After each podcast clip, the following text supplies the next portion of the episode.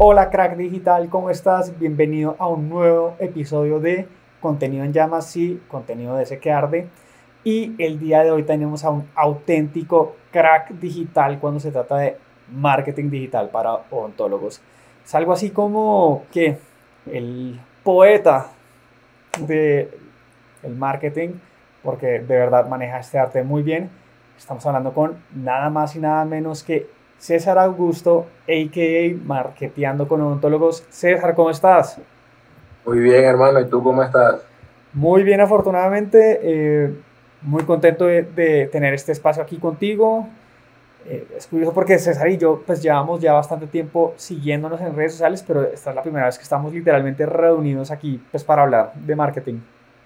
Sí, súper, ya digamos que los dos nos conocemos desde hace rato pues hemos seguido parte del trabajo. A mí me parece un trabajo súper brutal y en temas de, creatividad me parece genial. O sea, todo lo que hace es súper llamativo, súper Incluso yo te mencionaba en varios cursos y siempre he dicho, mira, si ustedes no siguen este chamo, pues síganlo, pues le da como bastante buenas ideas de, de, de cómo crear contenido, aparte explica súper bien lo del SEO y lo del SEO es importantísimo y es súper descuidado, entonces, pues para mí es un gran honor pues que estemos hoy charlando un rato. No, no, ni más faltaba. Yo también siento como, como mucha admiración hacia ti porque tú eres alguien que siempre comunica de una manera muy transparente los resultados que ha generado. Eh, pues obviamente ahorita vamos a hablar un poquito de eso, pero siento que cuando uno habla de marketing es muy normal de gente que sobreprometa resultados.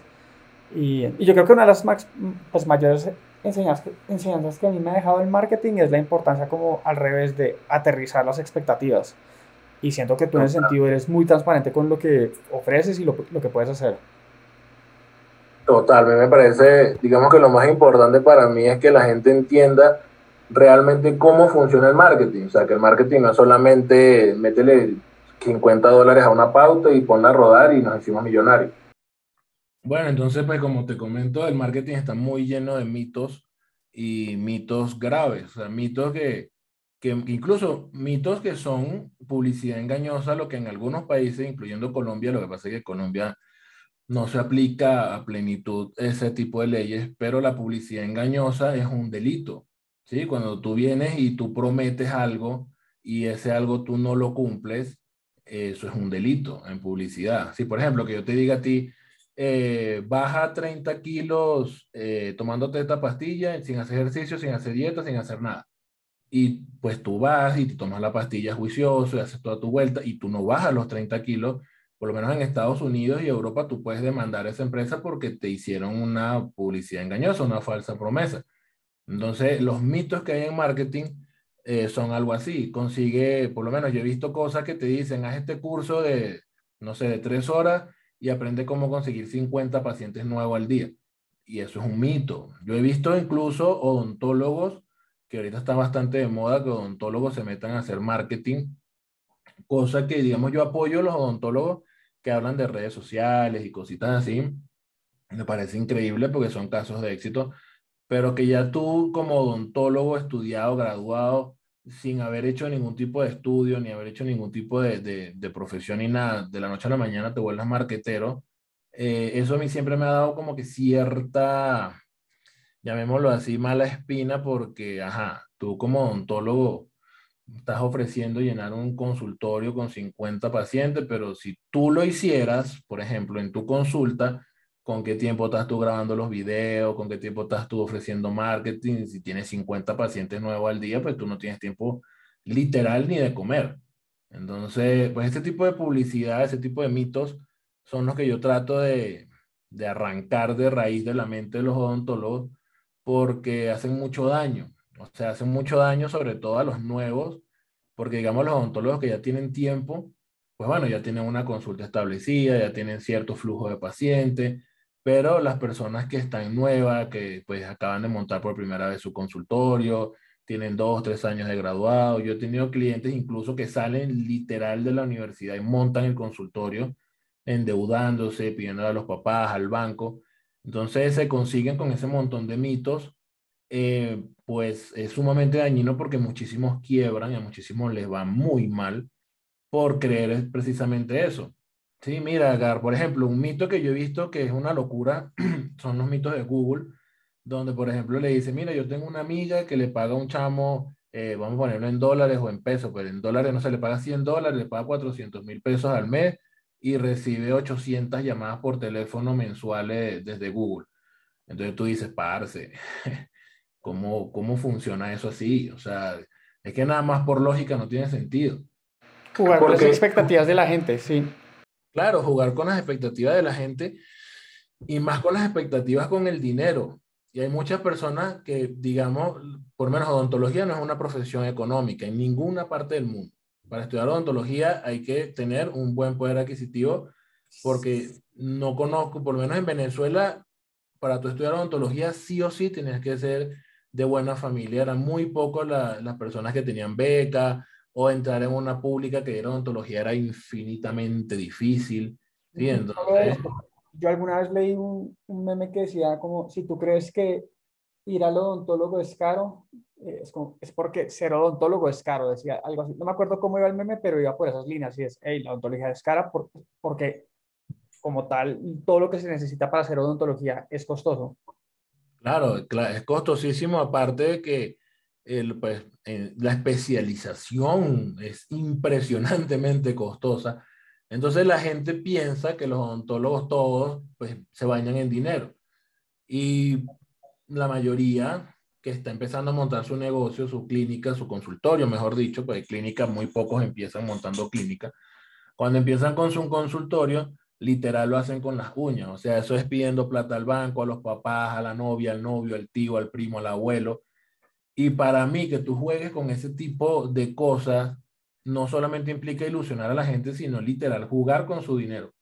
Yo siempre he pensado que, o sea, yo siempre he sentido que más que yo ser un marquetero o diseñador o fotógrafo, lo que sea, y, y pues que mi responsabilidad sea hacer buen, buen trabajo en esos, en esos campos, yo siempre he sentido como una especie de responsabilidad. O sea, cuando a mí me contrata una persona para una asesoría, para la gestión, para lo que sea, para una foto, para lo que sea, yo siempre he sentido que yo tengo una responsabilidad y esa responsabilidad es literal, en muchos casos, sobre todo los nuevos, que el negocio, o sea, que su sueño de tener su clínica o su consultorio se haga realidad. ¿sí? Entonces, si yo vengo a jugarles con la plata, con mentiras, con mitos, pues no es solamente que tú vengas y los desilusiones, porque si fuera solamente eso, pues sería hasta un poquito más pasable. Pero es que en muchos de los casos las personas pierden sus negocios. Ya entrando un poquito en ese tema, me gustaría que tú le cuentes un poquito a la comunidad quién es César Augusto, quién es Marketeando para Ontólogos, qué has logrado brevemente y ya con eso entrar en materia. Pues César Augusto es venezolano, sí, venezolano radicado en Colombia. Yo llegué, bueno, no sé si en el acento se me nota o cuando dije chamo a lo mejor, pues alguien lo, lo supuso, pero eh, yo llegué aquí en el 2017, ¿sí? Luego de pues, un montón de cosas que ocurrieron en Venezuela, no me vine realmente porque mi situación económica era mala allá, sino que me vine pues ya por tema de que, de que yo andaba jugando al revolucionario cuando las marchas, entonces todo eso se puso como muy peligroso, muy muy raro, mucha gente de la cuadra pues desaparecía, entonces pues bueno, por temas ya de seguridad y también de ampliar pues mi futuro laboral, pues yo decidí venirme. Llegué a Medellín, Medellín como dicen allá es una chimba, Medellín es increíble, o sea, bellísimo, espectacular. El mercado es un poco, en ese momento era un poco difícil, hace ya seis años, porque todavía era como que, sigue siendo regionalista Medellín, pero en ese momento era un poquito más fuerte entonces, pues conseguir cliente y conseguir trabajo no era tan fácil. Y yo como todo migrante, pues llegué buscando trabajo, no llegué montando empresa ni nada. Decidí venirme a Bogotá. Luego de un año en Medellín lo que hice fue farrear. Lo que hice fue rumbear, montarme en la chiva, escuchar música popular por todas las esquinas, beber guaro. O sea, eso fue lo que hice en Medellín realmente. Sí, como que un año, un año sabático que, que viví en Medellín. Decidí venirme a la capital porque como toda capital, pues está más acostumbrada a los extranjeros, hay más trabajo, digamos que pues tiene ciertas cosas que no tienen otras ciudades. Y aquí pues comenzando, igualmente fue pues un poquito difícil, pero y nada, pues decidí estudiar diseño gráfico, luego de diseño gráfico estudié marketing y publicidad. Y bueno, ahí empecé con todo el tema del marketing. Aquí en Bogotá estudié fotografía y todo lo complementé con, con la odontología, que digamos que eso fue... ¿Odontología? ¿Cómo? ¿Por qué odontología? Eso fue suerte, la verdad. Yo pues eh, llegué aquí a Bogotá trabajando en una agencia de marketing de un amigo que se llama Ramiro Parias, un gran amigo. Y bueno, trabajé un par de meses, pero es que ya yo venía de Venezuela siendo independiente. Yo tenía mis clientes, tenía mi vida, mi horario, mi todo como a mí me da la gana. Y no es fácil volver otra vez a ser empleado, cumplir horario. Entonces yo siempre tenía, aparte yo soy rebelde, eh, de, pues, el que me sigue en redes lo sabe muy bien. Entonces, yo siempre estaba con la cosa como que, ah, Dios mío, pero quiero independizarme, quiero independizarme, quiero independizarme. Un día, por cosas de la vida, así súper loco, le dije a él, parce, mira, este, ya, yo me voy a lanzar al fuego, vamos a ver qué pasa, pues si me estrello, me estrello, si no me estrello, no me estrello, pero bueno, chao. No, o sea, necesito expandirme porque porque yo sentía que eso era como que chévere, porque bueno, había, estaba trabajando en mi profesión en otro país y eso no es tan fácil, llegar de migrante y, ejercer tu profesión, pero no sé, yo quería pues más. Y bueno, entonces nada, me fui, él y yo igual seguimos siendo súper amigos, súper panas, y él me recomendó con una clínica nueva que estaban abriendo aquí en Bogotá, ¿sí? La clínica se llama Doctora Sofía Alegría. Eh, pues yo empecé a trabajar con ella en la clínica de la nada, o sea, ella me llamó un día, mira, vamos a reunirnos, Ramiro me recomendó contigo, eh, vamos a ver cuánto cobras, qué haces. Bueno, negociamos, llegamos a un acuerdo, empecé a trabajar con ellos y luego que empecé a trabajar con ellos, eh, ahí me inundé. O sea, yo no sabía nada de odontología, pero absolutamente nada. A mí me decían, la boca tiene cinco... Exactamente igual, o sea, yo llegué por otro lado, pues obviamente yo nunca estudié odontología, pero uno llega y uno no entiende al principio nada. Una locura. A mí me decía, mira, la boca tiene 65 dientes y yo, ah, sí, sí, tiene 65 dientes. A mí me decían, los braques van en los pies y yo, ah, sí, van en los pies. O sea, yo no sabía nada de odontología, pero era un ignorante completo en odontología. Pero como yo siempre he sido desde la filosofía de que cuando tú trabajas marketing, tú tienes que empaparte de la marca, incluso al punto, al punto de vivirla porque se supone que tú tienes que transmitir la marca. ¿Sí? Y como... Que, para interrumpirte, pero es muy cierto. Yo, yo siempre creo que para uno hacer buen marketing, uno tiene que probar el producto. O sea, tú cómo vas a salir a vender algo o a promocionar algo o comunicar algo que nunca has probado. Claro, totalmente. Además, tú eres el encargado de transmitir la esencia de la marca, los pros de la marca, conocer los contras de la marca para poder tener speech de venta o speech de contingencia al momento de alguna crisis. O sea, no es simplemente como, como la mayoría de los marqueteros que dicen, no, eso todo es igual, es crear una necesidad que, pues más adelante hablamos de eso, pero no hay necesidad que crear, Cuando a ti te falta un diente, te falta un diente. O sea, la única manera de que el odontólogo cree la necesidad de un diente que te falta es que vaya y te lo parte y te lo tumbe. Pero de resto, cuando tú tienes los dientes torcidos, los tienes torcidos. ¿De qué necesidad estás creando tú ahí? No, tú lo que tienes es que mostrar a la gente que sus necesidades que ya existen contigo se van a cumplir y se van a solucionar de manera increíble. Pero no crear una necesidad que, no, que, que ya existe. Entonces no puedes jugar con esa mentira. Eso es una mentira para mí, por ejemplo. Pero, o sea, eso te quería preguntar, como, ¿cuáles son los principales como errores que tú ves que cometen los odontólogos desde, tu perspectiva como marquetero, que te digas como, puta, la, están cagando horrible con esto? Uf, pues digamos que el odontólogo como tal, yo no culpo al odontólogo en sí, porque acuérdate que el odontólogo es un ser en blanco que llega a una universidad solamente sabiendo que quiere arreglar dientes. Muchos incluso estudian odontología porque también existe el mito, que en cierta parte es mito, en cierta parte no, de que todos los odontólogos ganan mucha plata, de que en la odontología se gana mucha plata y todo el cuento. Entonces, ellos entran sin, sin conocimiento alguno de nada. Ellos entran a que los formen, como lo que debería ser la universidad. Ajá, o sea, las universidades se encargan de formar a las personas en una profesión. Entonces, la, para mí el error en cierto punto lo comete la universidad y en cierto punto lo comete el profesional. En la parte de la universidad es que se centran única y exclusivamente en lo clínico y todavía no han evolucionado, al, digamos, a la era actual donde la mayoría de las personas quiere ser independiente. ¿sí?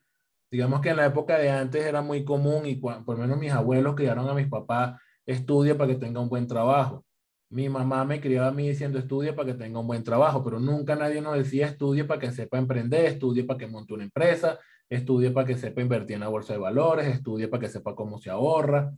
¿sí? Entonces, pues, la odontología se quedó estancada en ese punto, digamos, educacional, entonces crea odontólogos impresionantemente buenos, pero sin la más mínima pizca de conocimiento de emprendimiento. Entonces, cuando ellos salen, ellos creen que la odontología de hoy funciona como la odontología de sus profesores que tienen 70 años. Que es por referidos. Sí, y, en la, y por referidos y una exclusividad increíble, porque por ejemplo, el, el profesor de 70 años que está educando a los muchachos de ahorita, en aquel momento cuando él ejercía, ¿cuántos odontólogos había en la ciudad? ¿Sí? Eso es muy cierto, que para interrumpirte, pero hay una estadística que dice como que debe haber en promedio un dentista por cada 4.000 habitantes. En promedio eso es lo que hay. Eh, yo creo que más allá de capacitarlos técnicamente o no, creo que el principal error, y es ahí donde entra el tema, es que si tú tienes un dentista por cada 2.000 habitantes, eh, va a haber como una sobrepoblación de dentistas y cuando hay una sobrepoblación de dentistas, pues es muy sencillo. Eh, entre ellos se tienen que agarrar por la demanda que ya hay. O sea, para mí eso es lo principal, eh, el principal agravante que se encuentra ahí, y es que se han formado mucho más, muchos más dentistas de los que puede haber para la población. Claro, y por ejemplo, como te digo, en la época de ese profesor, en la época del profesor, en la época de los que son directores de la federación, de los que son directores del colegio, de los que son decanos, rectores en la universidad, era muy diferente porque había un par de odontólogos en toda la ciudad. Entonces tú podías primero eh, sentirte exclusivo porque la competencia no era tan grande. ¿sí? Había una gran demanda bajo versus una oferta pues relativamente baja. ¿Sí? No es que no hubiese competencia, pero no como ahorita. Y, no solo eso, es que yo me pongo a pensar, antes es que hoy en día con Internet es muy fácil buscar un odontólogo. Tú antes que solo los buscabas por páginas amarillas, eh, ningún odontólogo estaba en televisión, en redes, y, o sea, uno como llegaba a un odontólogo, igual a como, o sea, por, por referido, uno le preguntaba a los amigos y le recomendaban uno. Hoy en día es, uno busca para cosas en Google y lo encuentra, o sea, es un juego completamente distinto. Sí, nosotros estamos con unas reglas impresionantemente diferentes y adicional a eso, eh, la, la odontología, igual que la medicina en general, antes no, la publicidad era muy poca.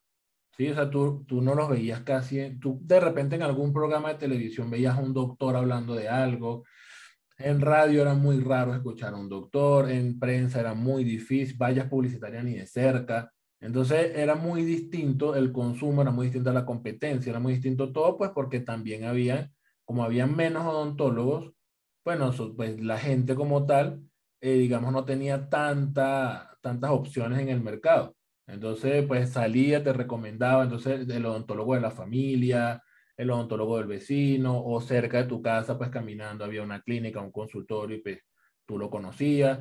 Pero en cambio ahorita, literal, literal, o sea, tú en una hora, y, esto no es exagerado, tú en una hora, ni siquiera una hora, pongámosle 20 minutos, tú en 20 minutos puedes cotizar con más de 100 odontólogos diferentes a través de redes sociales y Google. ¿Sí? tú buscas en Google odontólogo cerca de mí, por ejemplo, y la barbaridad de opciones que te salen no es normal.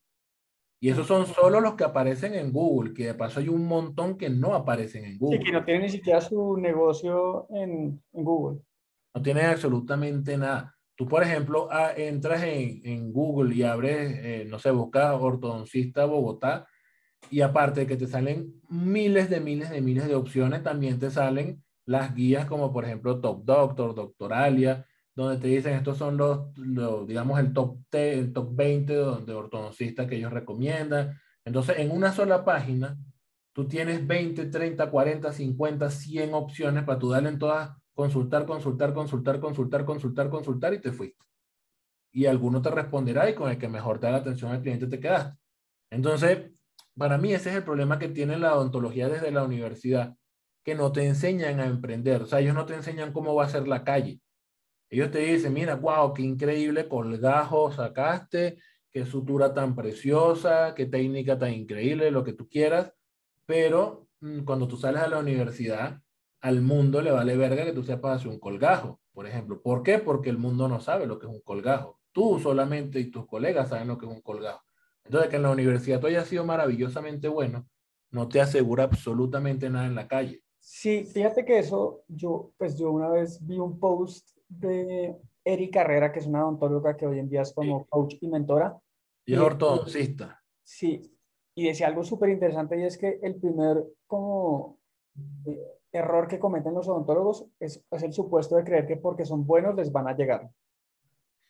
Esa, el, primer, el primer error que cometen los odontólogos es ese, creer que porque son buenos en la universidad les van a llegar, cosa que en la universidad es mucho más fácil que en la vida real también, porque pues a ti te enseñan, estás guiado, tienes un profesor, tienes, o sea, tú tienes un respaldo, en cambio tu consultorio si la cagaste, bueno, la demanda es para ti solito y todo va a ser para ti solito, entonces la calle no es tan fácil. Y adicional a eso, el otro error que es gravísimo es partir de la premisa de los, de los, los pacientes me necesitan, así que ellos me tienen que buscar, ellos me tienen que contactar, ellos me tienen que llamar, ellos tienen que pagar lo que yo les diga y ellos tienen que asistir. Y si no asisten, pierden su dinero o lo que sea.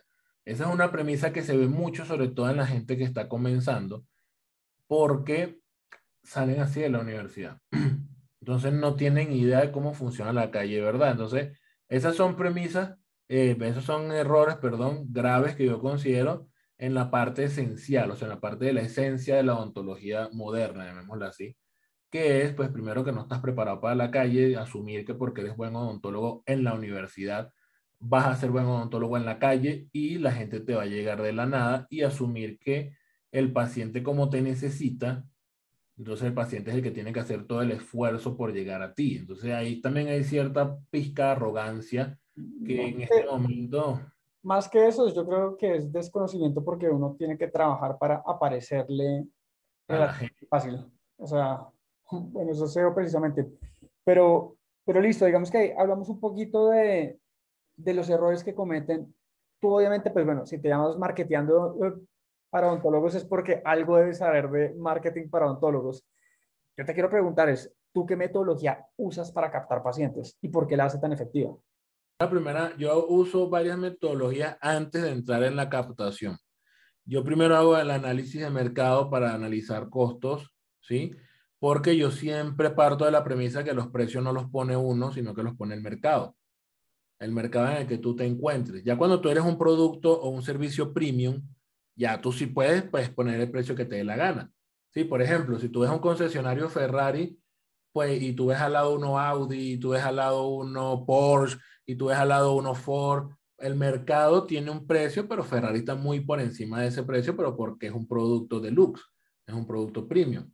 ¿Sí? Pero cuando tú todavía no estás en la categoría premium, tú tienes que aferrarte y tienes que pues tomar de referencia lo que te dice el mercado inmediato en el que tú estás. Ok, quizás una pregunta previa, porque me parece que es, interesante lo que estás diciendo, pero, pero es, digamos, hablando del odontólogo que es muy bueno y eso, ¿uno cómo hace para determinar si ese odontólogo es el, un Porsche o es un Ford o es un Ferrari? Pues que tú seas buen o malo odontólogo en temas de marketing, ojo, en temas de marketing, la verdad, la verdad, no importa mucho. Sí, no influye. no influye eh, realmente en lo absoluto. Y bueno, casos uno le puede mostrar por redes sociales los que uno quiera. Entonces, la calidad odontológica que tenga un profesional, en que sea producto de lux o no de lux, no influye en nada. Eh, la calidad publicitaria que tenga, sí puede influir. Si tú tienes una percepción de valor alta, por más que tú seas mal odontólogo, tú vas a estar por encima del mercado porque te estás vendiendo de una manera pues muy superior al mercado. Hay odontólogos buenísimos, por ejemplo, que no saben hacerse publicidad y que toman fotos feas, que toman fotos no adecuadas para un contenido publicitario, son increíbles como odontólogos, pero la percepción de valor que le dan al público exterior no referido, no conocido, porque eso es otra cosa que uno tiene que entender. Está el paciente referido, está el paciente que pues te conoce ya de toda la vida, están los pacientes de redes sociales que no tienen ni la menor idea de quién eres tú, que te vieron en una publicidad, en un post, te le atravesaste literal, literal esa es la expresión, te le atravesaste en su vista, en su feed, cuando estaban navegando en sus redes sociales, y entonces ellos van a entrar a conocerte. ¿Sí? Entonces, si ellos entran a conocerte y no ven la calidad de fotografía que deberían ver, ellos no te van a percibir como un ontólogo de valor. Entonces, publicitar. Porque yo, yo, sí te he visto a ti hablar mucho al respecto acerca de la importancia de la fotografía y eso cómo genera la percepción de valor. ¿Podrías continuar ahí? Porque yo sé que ese es un punto específico que tú, mejor dicho, defiendes a capa y espada. Claro, es que mira, las redes sociales son un catálogo, ¿sí? Un catálogo. Yo siempre lo he dicho así, son un catálogo. Yo, yo obviamente trato de hablar de la manera más digerible posible, porque si me pongo muy técnico no me entiende nadie. Si me pongo a la marquetero, no me entiende nadie, ¿sí? Entonces, las redes sociales son un catálogo, ¿sí? Tú tienes tus pacientes referidos, por ejemplo, eh, tú le dijiste a tu mamá, mamá, mi odontólogo es buenísimo, ve. Ya tu mamá va con una percepción del odontólogo, ya va con una idea porque tú le dijiste que era bueno. Tu mamá confía en ti, ¿sí? Y entonces tu mamá dice, bueno, el man debe ser bueno. De repente se consigue con cosas que le parecen raras, por ejemplo, pero igual viene con una idea fuerte y consolidada que ya tú le diste que era bueno el odontólogo. Entonces, la intención de consumo es más alta y la, digamos, la confianza es más alta porque ya viene el voz a voz. Eso se llama voz a voz. Y eso es el mejor marketing, la mejor publicidad que existe en el mundo para siempre. Nada va a superar nunca al voz a voz. ¿Sí? Porque no es lo mismo que tú veas algo increíble en redes sociales o en la televisión a que directamente alguien te diga, mira, mira mi resultado, mira cómo me fue. ¿Sí? Entonces la experiencia es muy diferente y eso lo dice cualquier marketero, el voz a voz, nunca lo van a superar. ¿Sí? Entonces, eso es un tipo de publicidad muy diferente. Ahora, cuando tú estás tranquilito en tu casa navegando, viendo memes, viendo chistes, chismeando en Facebook y se te atraviesa una publicidad al frente, automáticamente tus redes sociales se vuelven un catálogo. Entonces tú entras y miras las redes sociales de esa persona y tú necesitas, para confiar en esa persona, que sus fotos sean bacanas, que sean entendibles, que sean fotografías de buena calidad, bien iluminadas, o sea, que sean fotografías buenas, porque eso es lo que a ti te va a hacer percibir que el trabajo de esa persona es bueno. Tú no vas a entender la técnica que está utilizando porque tú eres un neófito, tú no sabes de odontología. Tú no vas, ese, es como por ejemplo que nosotros veamos ahorita a alguien limpiando el motor de un barco. Nosotros no tenemos ni la menor idea con qué lo está limpiando, ni sabemos si es bueno, si es malo. Entonces, que de repente. Ok, pero entonces, me, me, parece llamativo lo que estás diciendo porque deseas, primera parte que haces es estudiar el mercado porque con base en eso defines el costo y personalmente el costo viene precedido de uno con quién está, toca tener una oferta de valor y la oferta de valor obviamente se puede llegar a ser percibida por la fotografía. Exacto. Mira, la oferta de valor, hay dos cosas en marketing. Una cosa es el marketing y otra cosa es la publicidad. ¿sí? Hay servicios que son 100% marketeables y hay servicios que se venden mucho mejor con solo publicidad. ¿sí? La publicidad, para hacerlo muy digerible, la publicidad es cuando tú muestras algo de forma increíble, o sea, una fotografía, un video, algo impresionante que se ve genial y lo promocionas para que mucha gente lo vea y listo. ¿Sí? Tú no le estás diciendo a la gente, venga, consulta gratis, valoración gratis, dos por uno, 20% de descuento, nada de outlet, nada de eso. Tú solamente estás haciendo, por ejemplo, la vamos a poner un ejemplo súper alto, Adidas. ¿Sí? Tú ves cuando Adidas hace la publicidad que sale qué sé yo, en aquel entonces salía David Beckham, ¿sí? Ellos mostraban todo el escenario increíble, todo brutal, e incluso vamos a analizar un poquito el tema audiovisual. Es David Beckham, tú tomas una foto pixelada de David Beckham y sigue siendo David Beckham, ¿sí? Pero entonces, ¿por qué Adidas se molestaba en que las producciones fueran hollywoodenses, si igualito con solamente salir David Beckham ya venden? Porque la imagen genera una percepción de valor muy alta. ¿sí? Entonces, listo, tú mostras tu publicidad, tu veías Impossible is Nothing, David Beckham, el balón, la vaina, jugando, listo. Tú no veías que decía, venga, dos por uno, oferta, le regalamos los retenedores, nada de eso, ¿sí? Ahora, marketing es lo que hacen las tiendas cuando vienen y te dicen, entre, o estamos en San Valentín, 20% de descuento, estamos en aula, liquidación total, ¿sí? Porque el marketing, para hacerlo muy entendible, eh, es como que si estuviésemos adornando el servicio, dándole un poquito más o quitándole algunas cosas, ¿sí? Como bajar el precio, por ejemplo, con la finalidad de que se vea más atractivo para la gente. Y eso hace que la gente pues se convenza más, mira, los zapatos tan lindos, ay, están al 20% de descuento, me los voy a comprar. Muy diferente a cuando tú haces publicidad, que tú muestras los zapatos impresionantemente geniales y la gente dice, wow, zapatos tan bellísimos, ¿cuánto valen? Mil dólares. Ah, ¿qué haces tú? No te alcanza y no te los compras, pero igualmente los quieres, reúnes y te los compras, o si tienes la plata, vas y los compras de una vez. Pero ahí no hubo ningún adorno, ahí nadie te está diciendo, mira, si los compras te regalamos unos cordones, no, nada. Ahí simplemente te están diciendo, mira lo genial que son estos zapatos, ¿tú los quieres? Bueno, valen mil dólares. Entonces, si tú quieres vender, por ejemplo, diseño de sonrisa, los top, ¿sí? Los diseños de sonrisa top, tú le haces publicidad y automáticamente la gente que no tiene el dinero, pues algunos preguntan, pero la gente que no tiene el dinero, pues ellos mismos se van filtrando, ¿sí? Dependiendo tu percepción de valor. Si tú te ves increíblemente costoso, la gente que no tiene una capacidad adquisitiva, en muchos casos no te va a contratar, ni siquiera te va a preguntar porque dice, no, eso se ve muy caro, no llego. Y si de paso tu estrategia de marketing, ahí sí es marketing, es que tú te ves increíblemente costoso y aparte tienes precios asequibles, eres un boom. Pues la gente dice, wow, se ve arrechísimo, se ve impresionantemente bien y de paso me alcanza para pagarlo. ¿Sí? Entonces, eso es más, eso es más publicidad.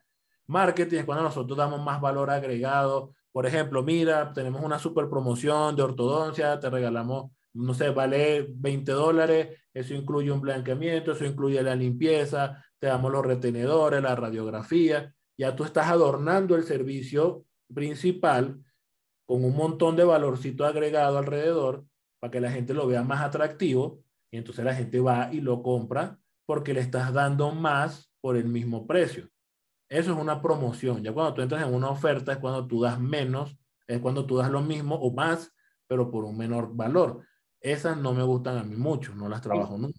Yo te voy a preguntar, ¿cuál es tu percepción de las ofertas del 2x1? Me parece que eh, los 2x1 me parecen malísimos, malísimos, malísimos, porque tienen muchas cosas negativas. Primero, el 2x1 tú le estás dando 50% de descuento a la gente, ¿sí?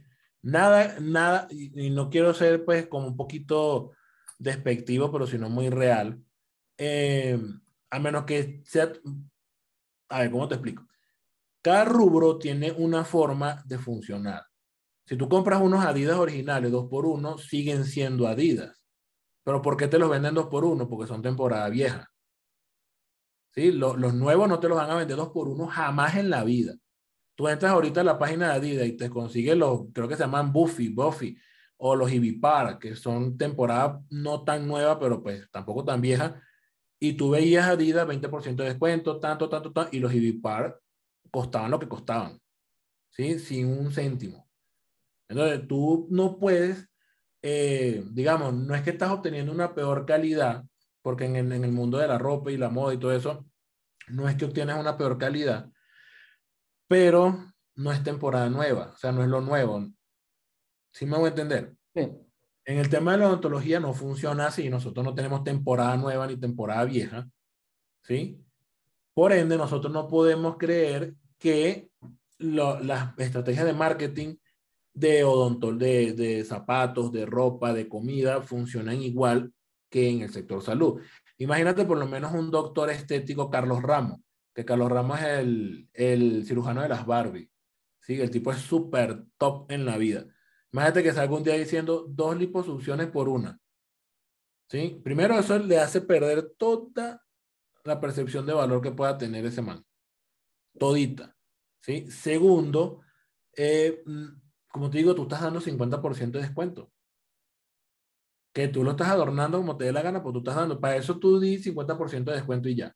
No solo eso, cuando uno hace un descuento, digamos yo le descuento algo, tengo algo de 100 dólares y le descuento el 25%, lo bajo a 75 y luego se vuelve a subir a 100, igual que a la percepción de que el producto en ningún momento costaba 100. O sea, era la percepción de que el precio real es 75. Exacto, como te digo, hay varias, hay, hay muchos motivos y te los voy a enumerar uno por uno de los que tengo en mente ahorita. Ese es uno, tú estás dando 50% de descuento, estás perdiendo toda tu percepción de valor al decir por uno. También influye mucho el modelo de negocio que tú tengas.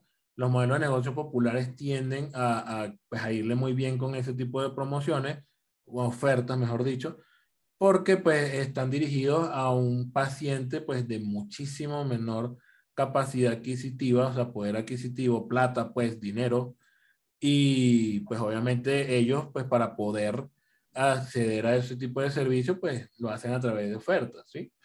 Eh, pues dependiendo del modelo de negocio, yo siempre he dicho, dependiendo del modelo de negocio, todo se vale. Pero pues volviendo al 2 por 1 seguimos. Tú igualmente puedes captar pacientes sin necesidad de hacer ofertas y que no sean de un ticket muy alto de venta, o sea que la oferta no es necesaria en la odontología realmente. Ahora, tú vienes y dices, listo, dos por uno, bueno, ajá. Bueno, ya diste 50% de descuento, chévere, ok.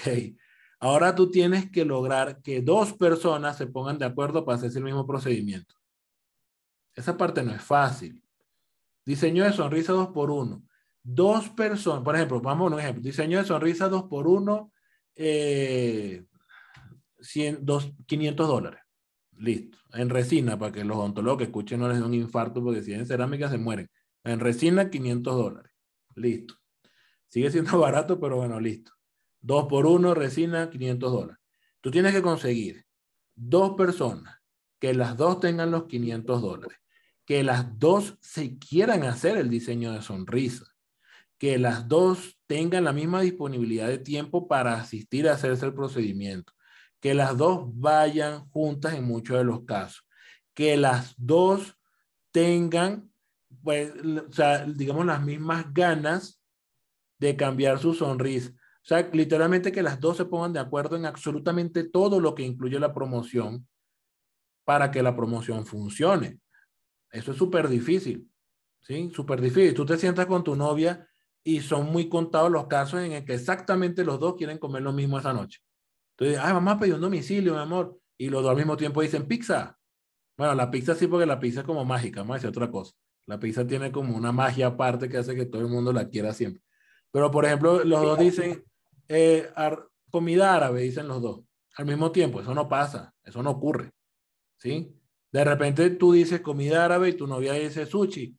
Y ella, ah, no, no, sí, no, me provocó árabe ya que lo dijiste. Eso sí puede pasar pero es en comida. O sea, pero ya en un procedimiento estético con todas las implicaciones que lleva, es muy duro, muy duro. Entonces, tú haces una promoción, diseño de sonrisa 2 por 1 y bueno, te fueron cuatro pacientes. De repente haces una promoción dándole valor agregado y sin hacer ningún 2 por 1 y te van 10. ¿Sí? Entonces, eso es lo que tú tienes que analizar. Los 2 por 1 ¿por qué tampoco sirven? Porque le estás bajando el precio al servicio y la gente no es boba. ¿Sí? La gente es muy boba para muchas cosas, pero para otras no. La gente una vez asume, listo, vale dos millones, significa que me lo da tal, eso vale un millón. El día que tú lo vuelvas a poner a precio normal, la gente va a saber que ese no es el precio de verdad. ¿Sí? Entonces, primero, el, el que se hizo el diseño de sonrisa a precio completo se emputa. Imagínate que yo venga, por ejemplo, yo venga ahorita a hacerme un diseño de sonrisa y mañana yo vea que lo tienen en esa promoción, eh, porque eso es un 50% de descuento, si no lo, así no lo admitan o no, se, o no sea tan rápido de, asimilar, pero un 2 por 1 es 50% de descuento en cada uno de los servicios, ¿sí? Entonces, al otro día lo tienen a mitad de precio. Ah, qué alegría me va a dar a mí. Aparte, cuando tú haces ese tipo de promociones, tú le demuestras al paciente también que tú puedes trabajar por menos. Entonces viene el paciente, bueno, ¿cuánto me va a hacer a mí, la, no sé, la corona? Ay, si le traigo a mi mamá para que se haga otras coronas, ¿en cuánto me lo deja? Ah, pero y mi primo quiere hacerse un blanqueamiento y si traigo a mi primo, ¿cuánto me lo deja? Y ahí se vuelve como un mercado de plaza. Así como cuando uno está negociando con el que vende la fruta. Bueno, y si te compro tres kilos en vez de comprarte dos kilos, ¿cuánto me deja la papaya? Sí, y, no solo eso, es, yo creo que con una papaya se, se puede llegar a, a, ese tema. Pero una cosa es muy distinta cuando lo que se está comerciando es el tiempo de uno. Y aparte en un, en un rubro tan delicado que es estética, es salud, ¿sí? Es salud. O sea, tú, tú estás metido, incluso la estética y la cosmética son dos cosas diferentes. Yo lo aprendí en estos días. ¿sí? La estética, la cosmética es cuando tú solamente adornas y ya que se vea lindo. Pero la estética también entra a lo funcional. ¿sí? No es solamente que se vea lindo, es que también funcione. Entonces no es solamente que tú estás poniendo un parche blanco para que la gente te contenta. Es que tiene que tener un estudio y tiene que tener un talento humano, que obviamente te costó mucha plata adquirirlo, y tú no puedes depreciarlo así de esa manera. Imagínate mañana Ferrari diciendo 2 por 1 ¿cuándo? El día que Ferrari diga 2 por 1 deja de costar un Ferrari 250 mil dólares. El próximo año ya tú lo ves en 30 mil. Sí. No, y, yo también voy muy en contrariedad de los descuentos. Creo que de vez en cuando se pueden hacer, pero tener como estrategia de mercadeo el, las promociones y los descuentos, pues no, simplemente carece de sentido. O sea, uno lo que se está haciendo es eh, devaluando la, literalmente la percepción de, de, valor de lo que uno ofrece. Claro, y es que tú tienes, por ejemplo, si, si tú vendes un curso mañana, entonces tú dices eh, 100 dólares por persona, ¿sí? O pongámosle una asesoría para que sea más fácil. Entonces tú cobras la hora de asesoría en 200 dólares. Entonces viene una muchachita y dice, mira, pero, ah, es que yo tengo nada más 50, entonces tú, bueno, dame los 50. ¿Sí? Primero, por un lado, estás estafando a todos los que te pagaron 200, ¿sí? Sin que ellos se enteren. Segundo, te estás bajando, no sé, un 75% tu valor, que no es lo mismo que tu precio, sino tu valor como profesional. Además de eso, ya ella sabe que contigo se puede negociar así de fácil. Entonces, con todo el que te recomiende, ¿qué va a decir? No, mire, cobra 200, pues tú le dices 50 y lo agarra. Hmm. Entonces queda como un muerto de hambre de paso. ¿Sí? Entonces, eso funciona, ojo, ojo, es importante establecer abro, que todo lo que estoy abro, diciendo... Abro un paréntesis, para mí es muy contradictorio que un odontólogo le pida a uno descuentos y que luego se, se queje de, de, que le piden descuentos. Ah, bueno, eh, bueno, sí, la odontología... Pero, ese, es un tema, ese es un tema completamente aparte, pero... Pero bueno, y eso uno, no quiero meterme en ese tema, pero para mí contradicciones de los odontólogos, esa y que por ejemplo se agendan para citas y, y, a veces ni aparecen. Para mí la contradicción más increíble que tiene la odontología es que literal maldicen a los que regalan la, la, la valoración, pero no pelan una asesoría gratis. ¿Sí? Ah, eso sí. O sea, ellos dicen, no, los que regalan la profesión, los que re, no cobran la valoración son personas. Y, y cobran, o sea, ellos, una consulta. Yo he tenido gente en donde, hey, yo en un momento me aburrí de que me cancelaran las citas, que no aparecieran. Ok, voy a cobrarlo. Pum, el momento en el que cobraba, se esfumaban. No, y es que haz la prueba, o sea, y mañana, por ejemplo, señores, voy a hacer un Zoom gratis de una hora. En 20 minutos tiene 100 personas interesadas. Ahora di pasado mañana. Eh, señores, voy a hacer un Zoom de 40 dólares mañana en una hora. 5, 6, 10, 20. ¿Sí? Entonces, pues como dice el dicho, a todo el mundo le gusta lo gratis, pero son ironías de la vida porque eso es lo que más ellos se quejan. Sí, o sea, pero bueno, e, era un paréntesis, pero, o sea, creo que tú y yo coincidimos en eso. Sí, hay, hay muchos odontólogos les ardieron las orejas, o sea, le, le, dolieron los oídos. Sí, pero bueno, también es bueno decir las cosas como son. Regresando al tema, porque es que hemos abierto el paréntesis del paréntesis del paréntesis. conmigo es así, o sea, conmigo, para conversar conmigo hay que ser muy inteligente, porque yo te estoy hablando de una cosa y después te hablo de comida, después te hablo de mi mamá, después te hablo de mis gustos, después te hablo de carrera y después me olvida que fue lo primero que te dije y después retomamos. Por eso, vamos a regresar al primer punto, que es, tú primero has, haces un estudio de los costos y de la percepción de valor. ¿Qué haces después? Sea, yo hago un estudio de mercado para mirar cómo está la... O sea, lo primero que hago, mejor dicho, antes de eso, definir un modelo de negocio. ¿Qué modelo de negocio vamos a hacer? Vamos a hacer populares, vamos a hacer un modelo de negocio mixto, vamos a hacer un negocio tradicional. Sí, el modelo de negocio tradicional es el que no hace promoción, no hace absolutamente nada, sino que se sienta en el Olimpo a esperar que los feligreses vayan y le recen. El modelo normal, el popular, el de hoy en día, es el que está metido en redes, sube fotos, reel, hace promociones, hace esto, lo otro, jornadas, hace de todo. ¿sí? El popular, popular, popular, dependiendo del ticket, de, pues, el ticket de venta, está enfocado por estrato también. O sea, mira, yo soy popular, pero para estrato alto. O sea, yo hago promociones y todo, pero pues en un costo alto. Está también el que está enfocado, porque eso influye mucho, tu ubicación influye mucho, qué tipo de modelo de negocio puedes tú aspirar a hacer. Si tú estás, por ejemplo, en una zona donde todo el mundo gana sueldo mínimo, entonces donde todo el mundo gana sueldo mínimo, tú no puedes, por ejemplo, poner una, el montaje de una ortodoncia y que el costo del montaje te cueste un sueldo mínimo y medio, porque no te lo van a pagar.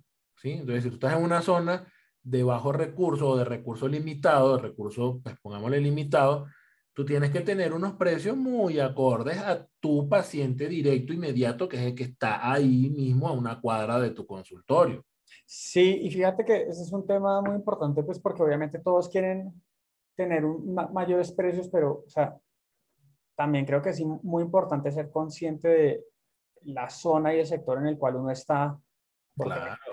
o sea, uno puede cobrar, no sé, mil dólares muerto de la risa eh, por arreglar un diente si estás en Nueva York, pero tú no puedes cobrar ese mismo precio si estás en una, cuadra cualquiera en, en la ciudad en Latinoamérica. O sea, Claro, ¿no? Y incluso tú puedes cobrar mil dólares quizás si estás en Manhattan, pero si estás en Brooklyn, no.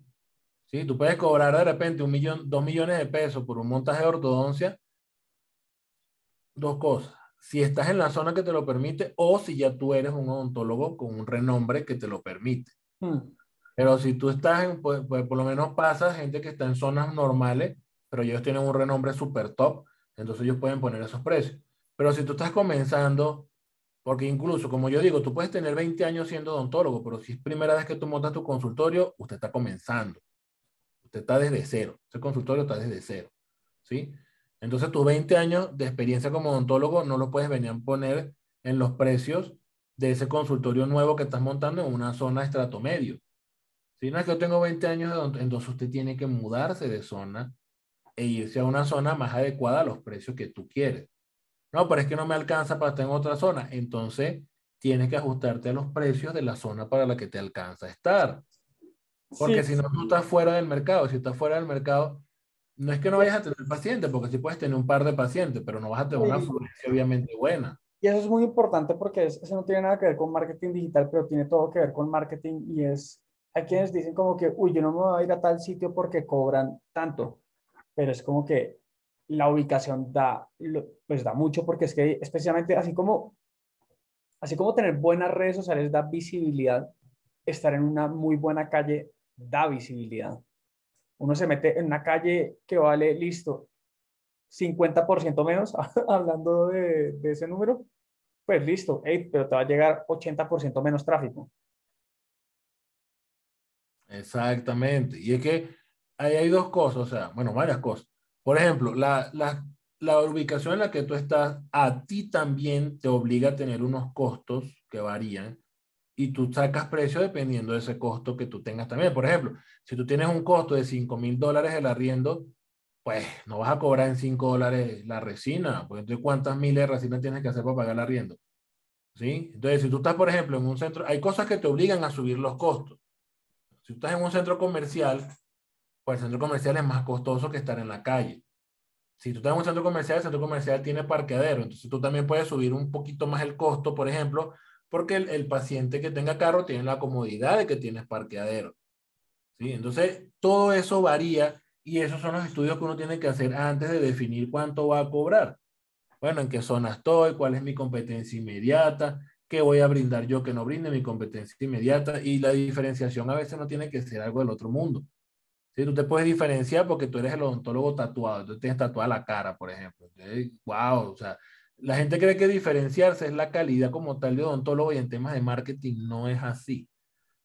¿Sí? En temas de marketing, y eso yo lo he dicho y eso es algo que, bueno, por lo que me odia mucha gente, pero tu calidad de odontólogo en temas de marketing es lo que menos importa. Tu calidad de odontólogo en temas de marketing, marketing y publicidad es lo que menos importa. ¿Sí? Fíjate que yo creo que, o sea, ahí viene una reflexión interesante. Es tú y yo hacemos marketing digital para odontólogos. O sea, ese para odontólogos tiene un propósito y el problema número uno que yo veo en, en los odontólogos es que ellos hacen odontología para todos.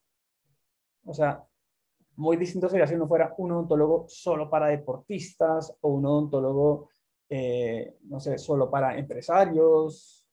Eso, o sea, solo eso mismo puede hacer que la percepción de valor incremente rápidamente porque uno lo, está segmentando y no está a todo el tipo de gente.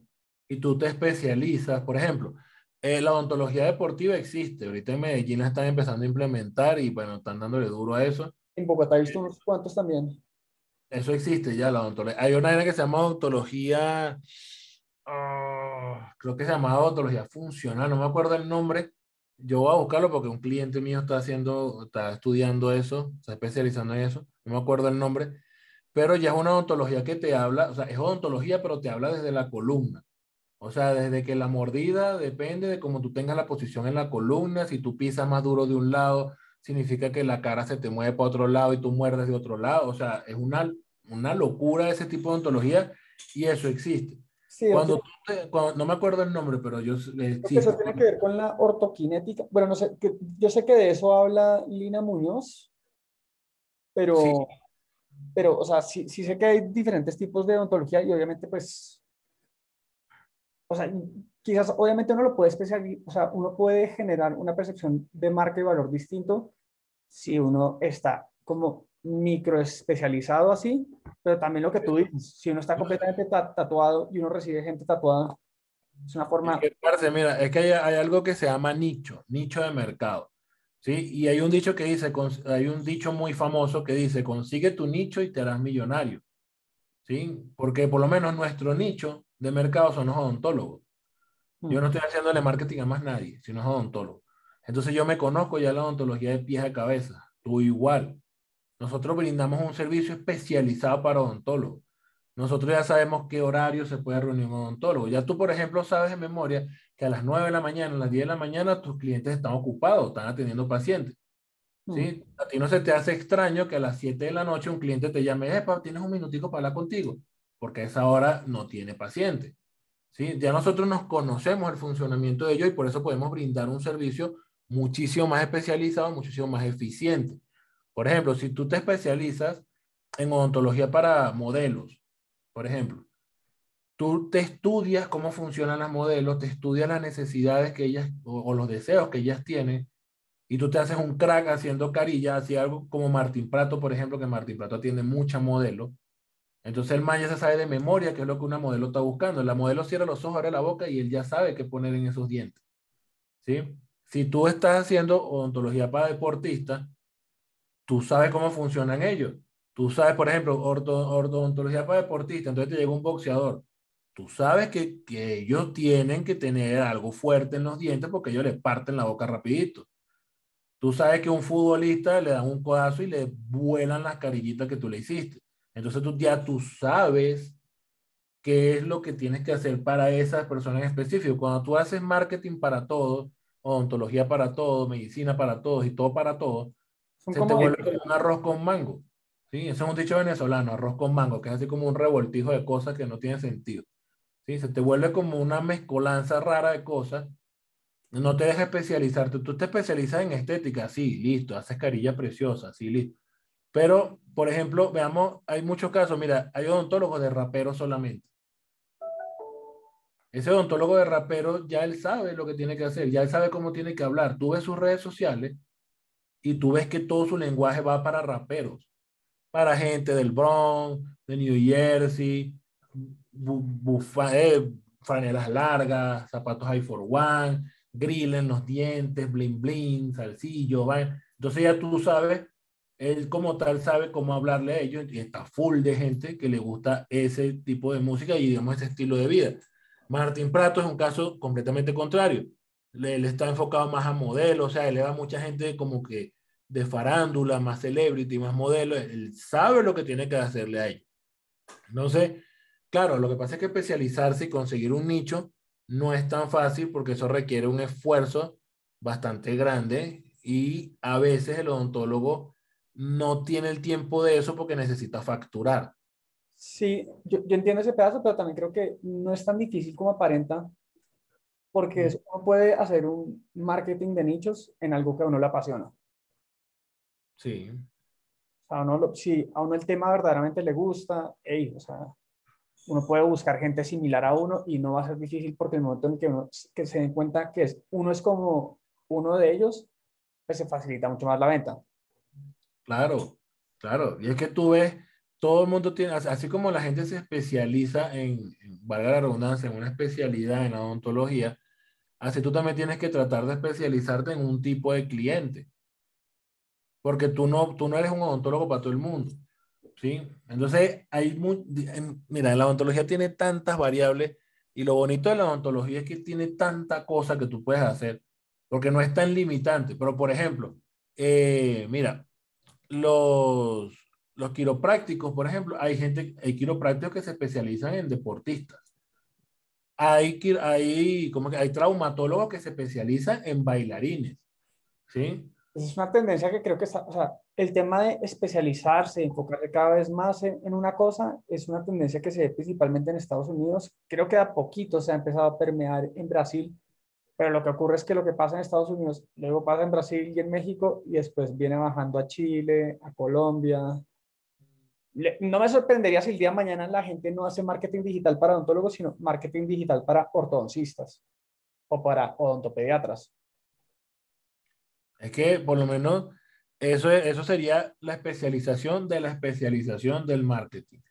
Pero eso funciona. Por ejemplo, mira, eh, Jürgen Klarik, él es especialista en marketing, en neuroventa y en todo lo que el man dice, pero él es marketero inmobiliario. ¿Sí? Él ha hecho un montón de cosas, pero al final, tú ahorita cuando lo ves hablando, él te habla solamente de inmobiliario. Él te sigue hablando de venta, todo, pero sus proyectos como tal son inmobiliarios. Cuando, cuando Carlos Muñoz estaba activo en redes sociales, el man te hablaba de inmobiliaria. Él te daba tips, te daba muchos consejos, pero él te decía cómo vender apartamentos, cómo vender, y, cómo y vender, por lo menos eso creo que Jürgen fue el que lo dijo. Estaba haciendo un análisis de cómo vendía él las casas en Miami. Y entonces él decía, mira, yo por lo menos cuando yo vendo una casa en Miami, yo pregunto quién es la familia que la quiere comprar porque dependiendo de la familia que la quiera comprar, es el tipo de casa que yo le voy a vender. Y él puso casualmente de ejemplo unos venezolanos.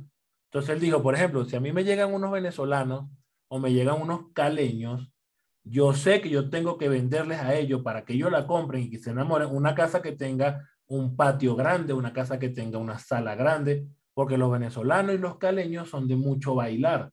Entonces, cuando ellos entren a la casa, una de las primeras cosas que van a mirar es dónde van a hacer la rumba. Entonces, si no ven un espacio donde hacer una rumba cómodo, la casa no los va a encantar. Entonces ellos van a seguir mirando opciones. Entonces ahí es donde tú entras a la especialización de la especialización. Haces marketing. Y aparte de que haces marketing, eres especialista en inmobiliario. Pero aparte de que eres especialista en inmobiliario, estudias y analizas cada cliente que te llega porque cada cliente tiene una forma diferente la cual venderle. ¿Sí? Sí. Entonces, esa parte a mí me pareció brutal, porque yo en mi vida me lo imaginé, yo, y después yo pensé, yo, si es verdad, nosotros hacemos rumba todo el tiempo, no hay fin de semana que no hagamos rumba, los cumpleaños, si es verdad, una casa con una sala pequeña no nos sirve. Si tú tienes la posibilidad, obviamente, de comprar una casa a tu gusto, no la que te toque, sino a tu gusto. Entonces ahí tú dices, no, mira, sí, tienes razón. Entonces, igualmente pasa en la odontología. Pues tú haces marketing odontológico, pero adicional a eso, Haces marketing específico para un ortodoncista, marketing específico para el que hace carilla, para el odont por lo menos la odontopediatría es un mundo aparte de toda la odontología. De hecho, me parece que los odontopediatras son como los más, pues, los más inteligentes porque por lo general se enfocan solo en ofrecer lo suyo, pues, a un, a un, a un sector muy específico. Los odontopediatras son de la odontología digamos, en líneas generales, porque pues pasan otras ramas, pero ellos son los únicos donde su consumidor no es su cliente, donde su paciente no es su cliente. Ellos tienen que convencer a los papás de los niños a que lleven a los niños allá. Eso es otro mundo. Tú no puedes hacer marketing para odontopediatras, un marketing así ridículo, donde hagan todos bobos para que el niño se emocione, pues es que el niño no es el que va a pagar. Y si sale muy raro, el papá no va a decir, ay, sí, ese señor que está actuando tan extraño me parece súper confiable para llevar a mi hijo. Hmm. Entonces tienes que hacer un marketing súper bueno porque tú tienes que seducir al niño, pero a la misma vez despertar la confianza del papá. Pero, o sea, uno seduce al niño es en la consulta. Exacto. no por redes y eso, y es... Sí, porque ningún niño de 10 años te va, le va a decir, papá, papá, papá, llévame al odontopediatra Pedro porque no. Entonces, ahí, ese es un error que algunos odontopediatras tienen. O sea, que se adornan mucho, entonces se ponen, hay algunos que yo he visto muy exagerados, que ya pues prácticamente se personalizan, pues se disfrazan de unas maneras raras y tal, porque sienten que le están hablando al niño y que el niño es el que toma la decisión y no, no están ni remotamente cerca, igual que un psiquiatra, un psicólogo infantil. ¿Sí? Tú no le vas a hablar al niño, tu, tu paciente y tu, o sea, tu paciente y tu cliente son dos personas diferentes. Y ahí es donde está la, ahí, por lo menos en ese tipo de ramas que se encargan de niños, es donde está la parte un poquito compleja.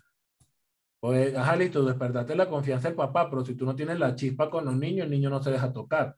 Hace berrinche, llora, vomita, se orina y se para de la silla y corriendo, así que no te funcionó. Pero si también eres así como que muy infantil, entonces papá te ve como que, ve, este man que está muy raro, tampoco te lleva. Entonces los odontopediatras tienen que ser muy inteligentes en su manera de, de hacerse publicidad, porque si no, pues no tienen. Yo conozco odontopediatras chévere. En Cali hay una muchacha, no me acuerdo el nombre, pero yo, yo siempre he dicho que también hay profesiones con las para las que se nace. Y las de odontopediatría es una. Tú tienes que tener como esa chispa para que a los niños les caigas bien. porque si no es muy difícil que, se...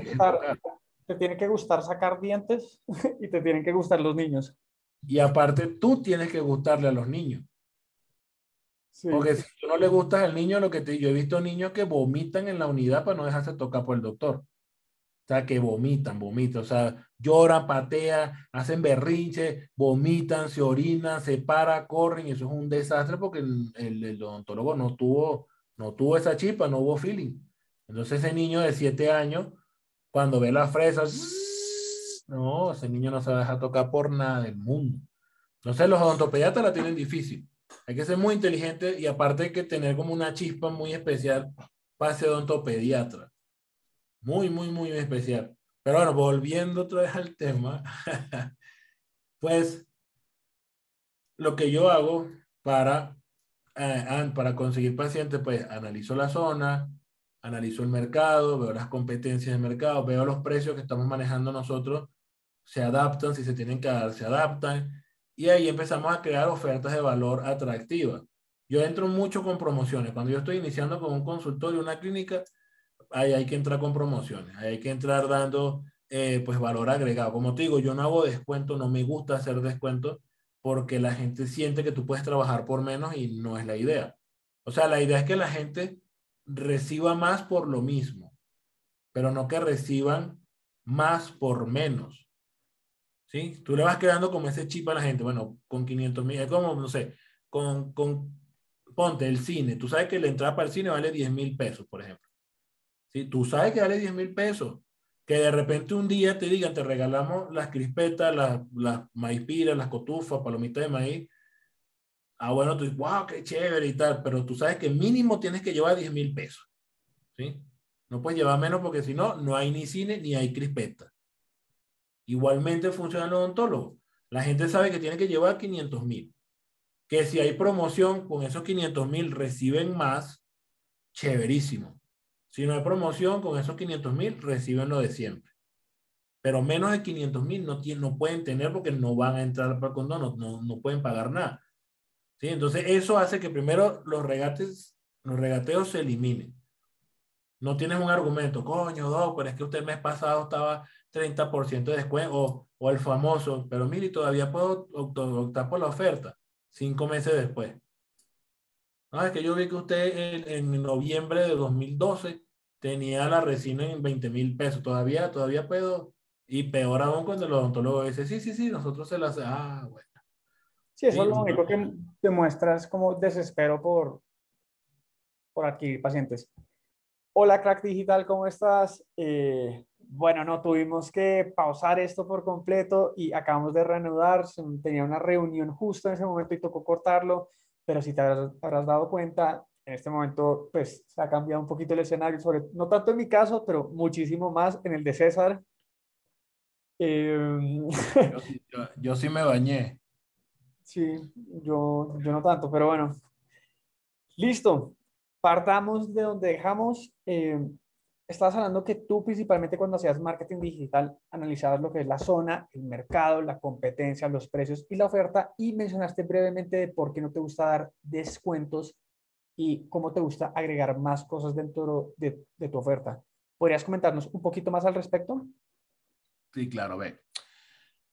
El problema que tienen los descuentos, sí, que es un grandísimo problema, es que eso realmente, digamos, fue creado para otro nicho de mercado, para otro rubro. Si tú no puedes hacer, por lo menos, hacer descuentos en el sector salud, eh, pues incluso hasta en cierto punto se vería un poco, o sea, sería poco ético porque eh, tú estás jugando con la salud de la gente. ¿Sí me entiendes? O sea, tú no puedes de repente decirle, mire, la medicina le cuesta 10 mil y el próximo mes la medicina le cuesta 4 mil. ¿Por qué? Está dañada, no está dañada la misma medicina, el mes pasado me robaron, este mes no me robaron. O sea, que depende, diferentes sitios manejen precios distintos, puede ser, pero que ya nosotros hagamos un descuento como tal de un servicio que ya venimos, pues llamándolo así, digamos, estandarizado que estamos dando y de repente un día, de la noche a la mañana, digamos 50% de descuento, eso es una completa locura. Porque la gente, primero que ya pagó completo, va a decir como que, ay, ¿qué pasó? O sea, cuando yo pagué sí me tocó completo y ahora la gente va a pagar la mitad. Y aparte, que también mucha gente que de repente te viene siguiendo de antes, sobre todo en esto, porque esto es, es un servicio que a su vez va combinado con un producto. Sí, tú por lo menos haces una ortodoncia, no es solo un servicio, hay un producto. Sí, están los brackets, están las ligas, está todo. O sea, tú haces un diseño de sonrisa y un producto. Están las carillas, por ejemplo, ¿sí? Entonces, la gente dice como que, ve, si me va a poner lo mismo, porque bajo el precio así, me estaba robando antes. O sea, no es buena idea en el sector salud hacer eso. De repente en otros sectores sí, pero igual, imagínate la comida, por ejemplo que tú veas que de la noche a la mañana algo de pollo te dice, lleve tres pollos y pague uno. ¿Qué dices tú? Papi, eso se está pudriendo. O sea, esos pollos se están pudriendo porque si no, ¿por qué me van a vender tres por uno? ¿Sí? Entonces, normalmente no, o sea, no da buena espina y adicional a eso, muchísimas veces hace que nos vengan personas que no son nuestro cliente ideal. Empiezan a venir personas que vienen por precio, no van a venir por calidad y hay una cosa que siempre yo trato de diferenciar y es valor versus precio. Una cosa es el valor que tú tienes en el mercado, que tú tienes como profesional, ¿sí? que tú tienes ante un público. Otra cosa es el precio que tú cobras por lo que tú haces. Cuando tú bajas el precio como estrategia de marketing, a su vez bajas el valor, lo que significa, Pongamos un ejemplo súper, o sea, medio absurdo, pero pues obviamente muy entendible, que un Ferrari de repente de 250 mil dólares te baje a 100 mil dólares. Baja el valor, no solo el precio. Cuando la gente, por lo menos los reggaetoneros, cuando andan roncando por ahí de que tienen un Bugatti, no es porque el Bugatti cueste lo que cueste, es por el valor que tiene el Bugatti ante el resto del mundo, que solamente un par de personas pueden tener un Bugatti. ¿sí? Porque un millón de dólares, por ejemplo, o 250 mil dólares, hay muchas personas, no nosotros, pero hay muchas personas que lo tienen y tienen casas que valen eso, compran yates, compran cosas, pero no todos tienen el Ferrari, ¿sí me entienden? Entonces el Ferrari, el Bugatti tienen un valor en el mercado. Igualmente nosotros tenemos un valor en el mercado que cuando bajamos los precios, pues disminuimos ese valor. Hay una depreciación. Y eso pues no lo permito yo en mi estrategia de marketing porque también empieza a venir mucha gente que no es la indicada. Ahora, una cosa es que tú tengas un alto valor en el mercado y que tus precios sean acordes. La gente dice como que qué maravilla, ¿sí? O sea, es un súper odontólogo, un súper profesional y no cobra caro. La gente te sigue valorando igual y adicional tiene como pagarte. Ahora, si tú estás posicionado como un top y tú cobras como un top, o estás posicionado como lo que sea, para no poner ejemplo siempre de un top, estás posicionado en un mercado estrato medio y tú bajas tu precio, baja tu valor en el mercado, algunos estratos medios te verán raro, otros estratos medios no se sentirán cómodos cuando ven que ellos pagaron completo y otra gente está pagando la mitad, el 10% menos, el 40%. Y adicional a eso, va a venir gente que no es tu mercado. Ya empieza a venir gente de estratos mucho más bajos porque les alcanza. Y entonces tú empiezas a decir como que, mira, me está llegando, ¿qué me ha pasado? Me ha pasado con odontólogos que me dicen, mira, es que pues yo hice una campaña pues hace unos meses, bajé el precio, hice tanto por ciento de descuento, pero me empezó a llegar gente muy fea, gente muy rara, gente que no tenía. Pues es que ese es el mensaje que estás mandando. ¿Sí? Fíjate, que, que para interrumpirte ahí, pero esto es un poco con lo que habíamos arrancado en la charla y es que tú hablabas que obviamente muchas de las veces regañabas a tus clientes porque les decías, usted aprendió esto, está seguro que lo aprendió, no sé cuántos, como que, hey, tú te encargas de educarlo porque tú no quieres que te pregunten eh, pendejadas al inicio. Y para mí, una de las cosas que en donde hay expectativas muy erradas es de los odontólogos que piensan que pueden obtener resultados en los, en, en los primeros meses, sí se puede, pero también creo que es si uno quiere, siendo realistas, o tú cómo lo ves, si uno quiere obtener resultados en el primer mes y bastantes, pues toca, como, como dirían aquí, bajarse los pantalones, dar descuentos duros, eh, y uno puede que venda así, pero eh, creo que es un poco incompatible el tema de vender muy rápido, sin marca, sin, sin oferta de valor y, y, y sin descuentos. O sea, creo que muy pocos no entienden eso de que si quieren mantener su percepción de valor, tienen que esperar un poco para que eso tenga Es que la, la mayoría lo que no entiende es que iniciando nadie tiene percepción de valor. Nosotros cuando iniciamos no valemos nada.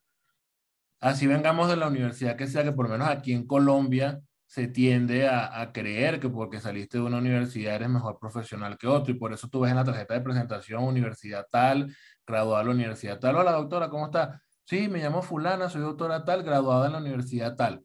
Como que si eso fuera así, como, wow, o sea, doctora, sí, cobre 500 millones que se lo vamos a pagar. Entonces, aquí en Colombia ese error es muy frecuente. Tú ves incluso hasta en las vallas, en las tarjetas de presentación, doctora María, lo que sea, graduada en la universidad tal. ¿Sí? Como que si eso fuera algo muy importante. Pues obviamente sí tiene su peso, pero igual eso no te da a ti un valor en el mercado. ¿sí? Pues es que tú no eres el único que se graduó ahí. Ahora, si, muy diferente, si tú dices graduada en Harvard, con estudio, con especialización en Yale, ¿sí? Posgrado en MIT, pucha, eres el único en Colombia que está haciendo eso, coño, ¿sí? Pero pues en todas las universidades de aquí se gradúan de 600 odontólogos cada seis meses. ¿sí? Todos los años se gradúan miles de odontólogos. Entonces no es una percepción de valor real. Es una autopercepción de valor que, que el mismo odontólogo cree que tiene, pero no la tiene. Por aquí estamos nuevos en el mercado. O sea, es como un producto. Si tú de repente agarras una, una empanada, vamos a poner un jugo, y lo pones en el anaquel de un día para otro, y la gente lo mira y la gente qué? La gente va a decir, ¿what? No, la gente lo mira y le pasa por encima, pues la gente, primera vez que ve el producto, no sabe, cómo, no, no conoce su sabor, no conoce su calidad, no sabe si le va a caer mal, no sabe si le va a caer bien y tienes unas marcas que tienen 60 años, tienes Alpina al lado. Qué, qué pena interrumpirte, pero entonces lo que, un poquito lo que te estoy entendiendo, déjame ver si estamos alineados, es que obviamente casi que existe una correlación entre el valor y el alcance o las impresiones, es decir, la cantidad de veces que nos ven durante cierto tiempo. En pauta no, en pauta tú puedes ser un total desconocido y mientras tú le metas billetes, pues te va a ver mucha gente. Sí, pero hay mucha gente que pues Ajá, chévere. Yo siempre pongo el ejemplo de Henry Cavill, es muy chistoso. Pero, por ejemplo, Henry Cavill tiene un valor en el mercado, ¿sí? Y yo tengo otro valor en el mercado que es muy inferior al de Henry Cavill. Si yo agarro y le meto 100 millones de dólares a pauta, me van a ver todas las personas que existen en el planeta Tierra, ¿sí? Y a lo mejor 5, por ser optimistas, van a decir, ay, qué lindo ese man. Henry Cavill le mete un dólar y 150 millones de mujeres van a decir qué bello, qué lindo, lo amo, me encanta, lo, ¿sí? Pues Enrique Abel tiene una percepción de valor infinitamente más alta que yo, aparte que es más lindo y todo lo que ustedes quieran. Entonces, nosotros tenemos que ser muy conscientes de cuál es nuestra realidad, muy conscientes de cuál es nuestra realidad y con base a eso salir al mercado. Cuando uno está comenzando, pues no es bajarse los, o sea, es bajarse los pantalones, pero no tan literal, digámoslo así, porque es que bajarse los pantalones es cuando tú de repente, o sea, lo puedes entender como que tengo unos precios y voy a bajarlos a otros. No, es que tú estás queriendo empezar con unos precios muy altos. Que tú de repente digas, en tu primer año de consulta, regalo la consulta, te acabas de graduar, o acabas de montar un consultorio y regalas la consulta, eso no vas a hacer los pantalones, estás entrando en el mercado, parce, estás nuevo, tienes que hacer lo mismo que hace la gente nueva. No, y no solo eso, yo, esa es la estrategia que, por ejemplo, utilizan muchas empresas, por ejemplo, hablando de transporte, no va a haber Uber y cuando entran Didi o Bit, entran igual. Entran sabiendo que ellos no tienen usuarios, en este caso, para ponerlo en el español de un odontólogo, no tienen los pacientes. Entonces, ¿cómo va a ser para conseguir mis pacientes o clientes? Pues ofreciendo un menor precio y pagándole más a mis, a mis trabajadores, así de sencillo. Entonces, según lo que te entiendo es, al principio hay que ser consciente de eso, quizás sacrificar un poco de márgenes, pero pensando es en el largo plazo. Sí, claro, tú tienes que tener objetivos. Los famosos objetivos, primero los famosos objetivos SMART, que a mí me encanta la gente que, que está aprendiendo en marketing, porque es lo primero que hacen en sus diapositivas, escribir los objetivos SMART. Y, cuando, cuando tú ves un marketero que le falta todavía caña, pero que sea marketero, ojo, si de repente es un doctor, una maestra o algo que lo pone en su diapositiva, súper chévere porque no es su gremio. Pero cuando es un marketero, publicista, un marketero, que lo primero que hace pone en su diapositiva los objetivos de Smart, esa conversación va mal. Sí, porque eso, eso, va mal porque tú dices como que marica, o sea... No sé, no sé, ah. no sé si yo voy a quedar mal, pero yo sinceramente cuando arranqué con los objetivos de planeación, sí, lo, sí, sí dije como este año quiero lograr tanto en tanto tiempo. O sea... no, que los objetivos de SMART son obviamente que son brutales, o sea, son funcionales y son todo. Pero, o sea, son, se vuelven como parte del cliché ¿sí? repetitivo de todo el que cree que sabe marketing. Decirte, por ejemplo, engagement, funnel de venta, objetivos de SMART, todo desde el que, desde el tú cuando a Jürgen Clary lo has escuchado decir objetivos SMART, ya el man pasó esa etapa, ¿sí me entiendes? Pero todo el que es marketero, que le falta mucha caña, pero quiere venderse como más top de lo que es, marketero, ojo, marketero, ¿sí? Pues después sale un maestro, yo lo uso y me, no, no, no, marketero, pues que los aplique, claro, yo los aplico, todos los aplicamos, ¿sí? Pero que hagamos tanto énfasis en la, en la charla. Bueno, hablemos de engagement. Ay, este man, ahorita va a decir que el contenido es el rey y efectivo. Después te dice, el contenido es el rey. Tú, marica, estamos en el 2002 todavía, weón, ¿cómo vamos a seguir escuchando la misma charla? Pero bueno, ese no era la vuelta. Cuando nosotros empezamos, tenemos un objetivo mediano, corto, mediano y largo plazo. El objetivo a largo plazo es todo convertirse en un Martín Prato, todos nosotros convertirnos en un Jugger Claric. Ese es mi objetivo, ese es el tuyo. Llega a un nivel tan top, weón, que salga la foto tuya y ya en una, semana se, se agoten los cupos de cualquier curso que hagas en cualquier lugar del mundo. Pero para eso falta, ¿no? Antes de eso hay que tener unos objetivos a mediano plazo. Y antes de eso hay que tener un objetivo a corto plazo. ¿Cuál es el objetivo a corto plazo de cualquier odontólogo que esté empezando? Tener pacientes, nada de seguidores, nada de TikTok, nada de baile, nada de esa mariquera. Tener pacientes. Eso es lo primero. Entonces, si nosotros necesitamos tener pacientes como objetivo inicial, pues iniciemos con algo que sea atractivo para gente que no nos conoce. No somos nadie en el mercado. Por más que seamos buenos en la universidad, no somos nadie en el mercado. Si nosotros no somos nadie en el mercado, pues obviamente no podemos salir con la misma propuesta de una persona que tiene 10 años en el mercado. ¿Sí? Entonces, ya cuando tú pasas ese objetivo, que yo le digo, yo le digo a mis doctores, por ejemplo, parce, va a escribir mucha gente, la mayoría no va a hacer nada, la mayoría va a ser pura gente que va a preguntar y ya. Podría repetir. Muchos, incluso muchos hasta tiran a falta el respeto. Podría Hasta decir como que mira, qué caro, qué bola, eso está muy caro, fulano lo hace más barato. ¿Sí me entiendes? Podría repetir eso una vez más porque es que creo que muchos sienten que son solo ellos, que no les pasa al resto. Voy a volver a repetirlo. Más un efecto rewind. ¿Sí? Vamos a volver esa partidita la que quedó muy mal. Okay, al comienzo te va a escribir mucha gente y la inmensa mayoría va a ser puro pato, como dicen aquí en Colombia, sí, pura gente, o sea, pura gente que no va a servir para nada. O sea, no, no, no te escriben, ¿cuánto vale? Ah, gracias. ¿Dónde quedan? Ah, gracias. ¿Qué hacen? No te, no te responden más. ¿Cuánto vale? ¿Vale tanto? Te dejan en visto. ¿Cuánto vale? No, mira, vale tanto. No, qué caro, si fulano lo hace más barato. La inmensa mayoría comenzando va a ser así. Porque aquí estamos en el mercado, o sea, estamos comenzando, estamos entrando en un mercado. A mí me pasó exactamente igual. Y a mí todavía hay gente que me escribe y me dice, mira, ¿cuánto vale una asesoría tuya? Mira, vale tanto. Y más nunca en la vida me vuelven a decir siquiera, ah, coño, gracias. Nada. Nada, pero nada. Casi que me bloquean. O sea, eso le pasa a todo el mundo. ¿Sí? Así como poco a poco ya pasan cosas como que a ti vienen y te dicen, mira, estoy reuniendo para pagar tu asesoría. Cuando a mí me dicen ese tipo de cosas, yo le digo, parce, ¿cuánto tiene? Dígame la verdad. Dígame la verdad y la hacemos con eso, porque tú ves que hay ganas, que, de, que sí necesito la asesoría y que hay ganas.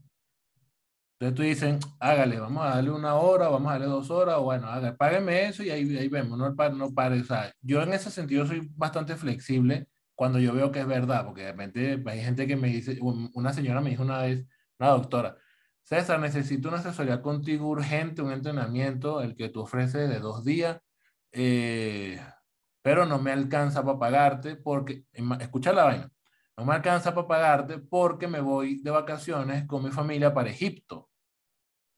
Entonces, no me va, a alcanzar para pagarte cuando yo llegue de Egipto. Entonces yo le dije, bueno, Doc, recele a todos los dioses de Egipto que usted se consiga por allá, a Anubis, a Nefertiti, a Osiris, y pide que cuando llegue a Bogotá, usted tenga full de paciente la consulta.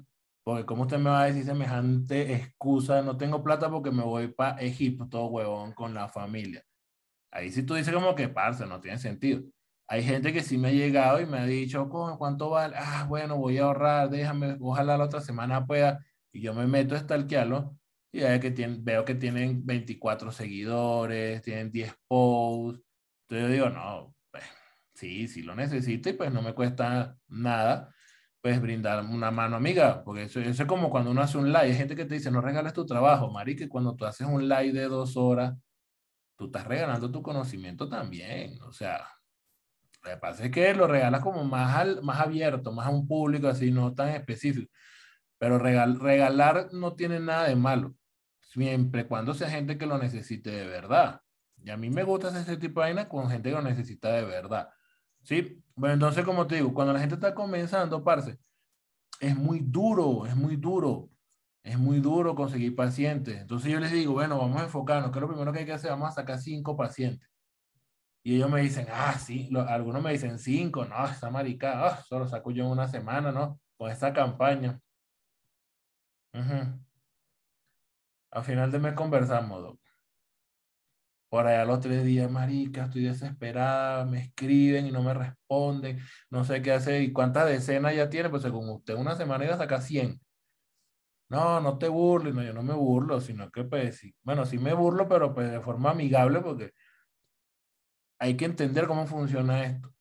Entonces, ahora sí me va a hacer caso. Sí, sí, ah, bueno, vamos pues esto es así, esto es así, vamos por aquí, vamos por allá, hay que bajar esto, hay que subir aquello, hay que jugar. Por eso lo más importante que hay que tener comenzando es un buen análisis de costo. ¿sí? Eso, para mí siempre eso va a ser lo primero porque eso es lo que nos va a indicar cuánto es lo mínimo que nosotros necesitamos facturar para no quebrar. Entonces, cuando tú me dices, mira, mi análisis de costo me dio mil dólares. Mil dólares es lo mínimo que tengo que facturar yo al mes. Bueno, vamos a trabajar con base a esos mil dólares. Y esos mil dólares en tu segundo mes de consultorio no te lo va a dar TikTok, no te lo va a dar Instagram, Reels, no te lo van a dar los memes. En tu segundo mes, tercer mes, no te lo va a dar. Más adelante sí, claro que sí. Más adelante tú vas a tener mucho alcance y vas a tener muchos seguidores y eso se va a traducir en pacientes. Pero inicialmente no, comenzando no. Entonces la gente dice como que, mira, listo, abro un TikTok, abro Instagram, salgo bailando, pongo la canción que está nueva. Por ahí un amigo mío me dijo que hizo un TikTok y le llegaron 50 pacientes. Nos fuimos. Y cuando se ven con la realidad, están sentaditos haciendo TikTok en una unidad que no tiene pacientes. Entonces, por eso, por eso, yo, por eso yo trato de desmitificar tanta cosa, porque hay mucha gente que vive de mitos y vive de cuentos y no, funciona así. Solo eso, o sea, ojo, yo, yo coincido contigo, la forma más rápida de captar pacientes o de conseguir gente interesada siempre va a ser pauta, anuncios. Muchos no les gusta porque tienen que pagar. Pero, o sea, sí, cuando uno hace como una estrategia de contenido, hay que entender que eso va a tardar un poco. O sea, yo va a tomar unos seis meses, a veces más, a veces menos si el contenido es brutal, pero que va a tomar tiempo, va a tomar tiempo. Y si uno habla de una página web, es lo mismo, pero es, yo creo que es muy importante en términos de marketing y creo que tú has recalcado eso, aterrizar las expectativas, porque es que hay mucha gente vendiendo humo y diciendo que eso se va a conseguir de la noche a la mañana y eso no es así. Claro, pues es que por ejemplo, mira, yo he visto estupideces tan grandes porque eso no tiene nombre de cursos que te venden 15 dólares donde te enseñan cómo tener 50 pacientes al mes. Jamás en la vida. O sea, eso no va a pasar. Y, parce, para serte sincero, una persona que en serio haya descubierto la manera que no existen, o sea, que yo te asegure 50 pacientes al 50 pacientes si era al mes, 50 pacientes nuevos al mes, yo no te lo voy a vender por 15 dólares, weón. Y no solo eso, es que creo que si yo puedo que consiga 50 dólares al mes si muestro a una dentistería digital, pero es que creo que 50 pacientes. Pero por eso, pero eso es un muy mal ejemplo porque es que muchas de las veces cuando uno ve esos ejemplos también son con ya empresas que tienen cierto tipo de autoridad o que tienen cierta presencia en el mercado. O sea... Majo tiene más de 10 años en esto. Sí, pero por eso lo digo, o sea... Majo sí los puede conseguir en redes sociales, pero Majo desde cuándo no está en esto. Sí. ¿Mm? Entonces ella, ella sí los consigue y sin problema. Sí, sin problema. Pero, y Martín Prato lo conseguirá también sin problema, por ejemplo, estamos hablando de gente grande y mismo Seba Franco lo conseguirá sin problema y Díaz Cabrera lo conseguirá sin problema y en Venezuela el doctor Chino uh, lo consigue sin ningún tipo de problema, pero ¿cuántos años tiene en esto? O de repente hay unos que son más jóvenes como Sebas, que Sebas es más, digamos, tiene menos tiempo porque es más joven, pero el contenido de Sebas ha impactado, Sebas tiene casos de éxito grande, tiene gente pues pesada que se ha hecho tratamientos con ellos. Entonces, cuando, por ejemplo, que ese es otro error, que tú agarras el caso de éxito de otro pensando que tú vas a ser igual. Entonces la gente dice, mira, pero es que, por ejemplo, Majo sube videos de dientes y habla de ortodoncia, yo voy a hacer lo mismo. Es que Majo es otra persona. Majo tiene un carisma, Majo tiene una energía, un tono de voz, una sonrisa, o sea, que hace que a ella le funcione lo que hace. Entonces, una de las cosas más importantes, que eso ya es branding, eso no es tanto marketing, sino más branding, ¿sí? Es primero conocerse uno mismo, una marca personal. O sea, ¿cuáles son tus puntos fuertes? A mí en un curso en Medellín me decía un doctor, no, pero es que mi, mi asesor me está obligando a que haga TikTok. Y bueno, a mi esposa le gusta porque le gusta bailar, pero es que a mí no me gusta bailar. Y yo le digo, parce, pero es que vea el ejemplo de el, el doctor que, la cuenta que se llama Endocrino Rosero, si no me equivoco, ese man no sale bailando. ¿sí? Ese man no sale bailando en ningún lado. Tiene como dos chistes, más o menos, desde todo lo que yo le he visto. Y él mantiene doscientos y pico mil de seguidores y debe tener la consulta full. Y él lo hace todo, todo su contenido es netamente clínico. Pero él se siente cómodo así. Si tú te sientes cómodo bailando, baila. Si te sientes cómodo haciendo un chiste, haz un chiste. Si te sientes cómodo cantando, canta.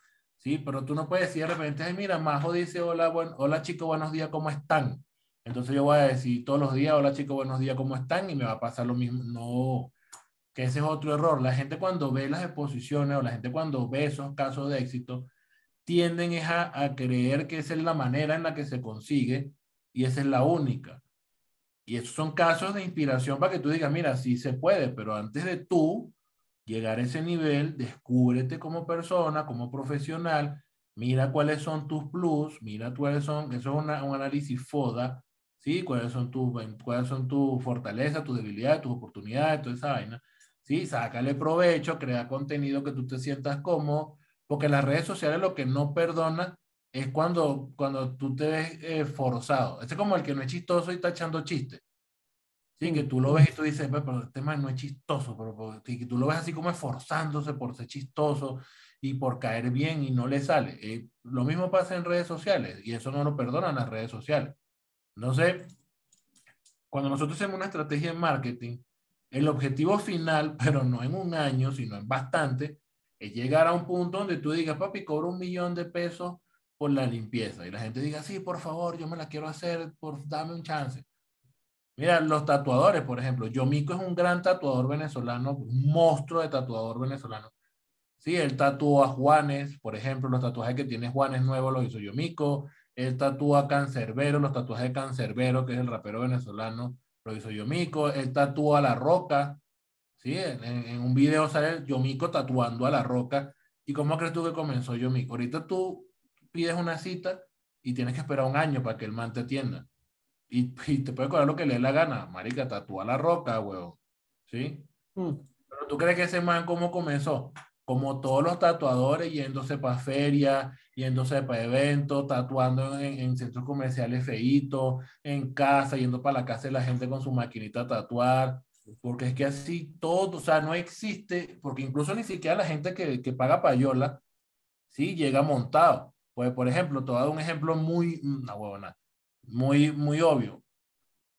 Los hijos de Ricardo Montaner. Papi, tú eres el hijo de Ricardo Montaner. no estamos hablando de cualquier cantante en, Latinoamérica, Ricardo Montaner, ¿sí? ¿Y quién tiene más éxito? ¿Bad Bunny o los hijos de Ricardo Montaner? ¿Yatra o los hijos de Ricardo Montaner? Para ponerlo más o menos en, algo así, como que empezaron igual. Osuna y los hijos de Ricardo y los hijos Ricardo Montaner cantan bien, tienen su flow, tienen su vaina, chévere, todo bacano. Y son los hijos de Ricardo Montaner. Pero los Osuna, Bad Bunny, eh, Camilo incluso, bueno, y este man, Turizo, esos chamos están por encima todavía de éxito. Y ellos empezaron de cero, sin pagar payola, y los hijos de Ricardo Montanera, donde llega la gente a darle las puertas. Cualquier estudio, papi, yo soy fulano Montaner, entre, vamos a grabarlo de una vez. ¿Sí? Entonces, a veces la gente dice, no es que me falta plata. Todo el mundo comenzando le toca igual, que algunos comienzan y se van para su casa en un, en un Porsche y otros en autobús, pero igual dentro del mercado son lo mismo, ¿sí? En la mayoría de los casos, son muy pocos los casos donde llega y pagando, tú te posicionas por encima de todo el mundo y eso también es un error porque hay algo que se llama experiencia y la experiencia es lo que más te valora en el mercado, te valoriza en el mercado. Si tú no tienes experiencia, tú no vales nada en el mercado. ¿Sí? Por más que te posiciones, pues entonces llega gente, tú estás nuevo y llega Zion y Lennon a hacerse un diseño contigo y tú haces una porquería, se te imagínate por lo menos que se te parta la carilla y ellos tengan que salir esa misma noche en el avión de regreso, entonces ande por ahí Zion con un diente menos porque a ti se te partió la carilla. No, se la tengo para pasar mañana. ¿Cuál pasa mañana, papi? Si yo tengo que irme ahorita para no sé dónde, para Nueva York. ¿Sí me entiendes? La experiencia también te ayuda a posicionarte en el mercado y a que tú valgas algo. Entonces todo siempre va a ser un proceso, que eso es lo que la gente muchos de los odontólogos no entienden. Y pues yo entiendo también que en cierto punto es difícil de entender cuando es una profesión tan costosa, tú quieres tratar de recuperar rápido lo que invertiste en esa profesión, pero la verdad es que no va a ser rápido. Sí, yo creo que un poquito al mercado y a la gente del común le importa un pito si uno gastó mucho o no, les importa si uno es bueno y si, y si sabe lo que está haciendo. César, Creo que has abordado muchos temas. Eh, estoy súper agradecido. Has hablado bastante, pero no, no lo digo ni más. Lo advertí. Yo te tanto hablamos que tuvimos que hacer la grabación en dos tomas diferentes. Pero en buen sentido creo que has brindado mucho valor, de vez en cuando yéndose por un lado o por el otro, pero ha estado supremamente interesante todo lo que has dicho. Eh, me quedo mucho con lo que, sí, todo lo que hablas del mercado, de ser consciente del negocio de uno, del modelo de negocio, eh, y estoy supremamente agradecido. Y casi que vienen las preguntas más importantes al respecto. La primera de ellas, si alguien quisiera saber más acerca de César Augusto, ¿dónde lo pueden buscar? ¿Dónde pueden saber algo más de ti? Pues la gente me consigue arroba marketeando con odontólogos, marketeando con odontólogos pues con la respectiva K, pues marketing no es con QU, sino con K. Y así estoy en Facebook, en Instagram, TikTok no abierto, eh, ¿no? Facebook e Instagram solamente. Y por ahí me consiguen, ¿sí? O, o pues también por la marca personal, que la tengo un poquito descuidada, pero he tenido mucho trabajo de, de marketing. Pero se llama Ike Creativo, I-Q-U-E Creativo, todo pegado. Ahí salgo también en redes, pues esa sí la tengo un poquito más descuidada, pero bueno, ahorita pronto retomaré O si de repente quieren escuchar poesía, porque aquí donde me ven lindo también soy inteligente, entonces pues tengo mi página de mi cuenta de poemas y frases, incluso tengo mi libro que pronto lo imprimiré, que se llama Letras de César Augusto. Ahí estoy empezando con TikTok, tengo apenas tres seguidores, pero pues en Instagram sí estoy un poquito más fuerte, tengo 15 mil y ahí vamos, sí, me pueden contactar o te, o te llaman a ti, tú le das mi número, o llaman a Majo y Majo le dan mi número. Yo soy como la contaminación, parce. Estoy en todas partes. Pero, bueno, en resumen, marketeando con ontólogos, así te pueden encontrar en Facebook y en Instagram. Y que creativo también es tu cuenta personal. Y letras con César Augusto. de César Augusto, letras de César Augusto. Letras de César Augusto, por si están interesados en poemas. Genial. Y si tú quisieras invitar a alguien más aquí en contenido ya más, ¿a quién invitarías y qué le preguntarías? Para nosotros es súper importante traer cracks digitales y me gustaría saber a qué crack traerías acá. Pues mira, un crack digital que yo todavía no tengo la oportunidad de conocerlo ni nada, ni de hablar con él, pero sé que es un top, es Díaz Cabrera. Y sería genial que pudieras entrevistarlo porque Díaz Cabrera es venezolano, ¿sí? igual que yo.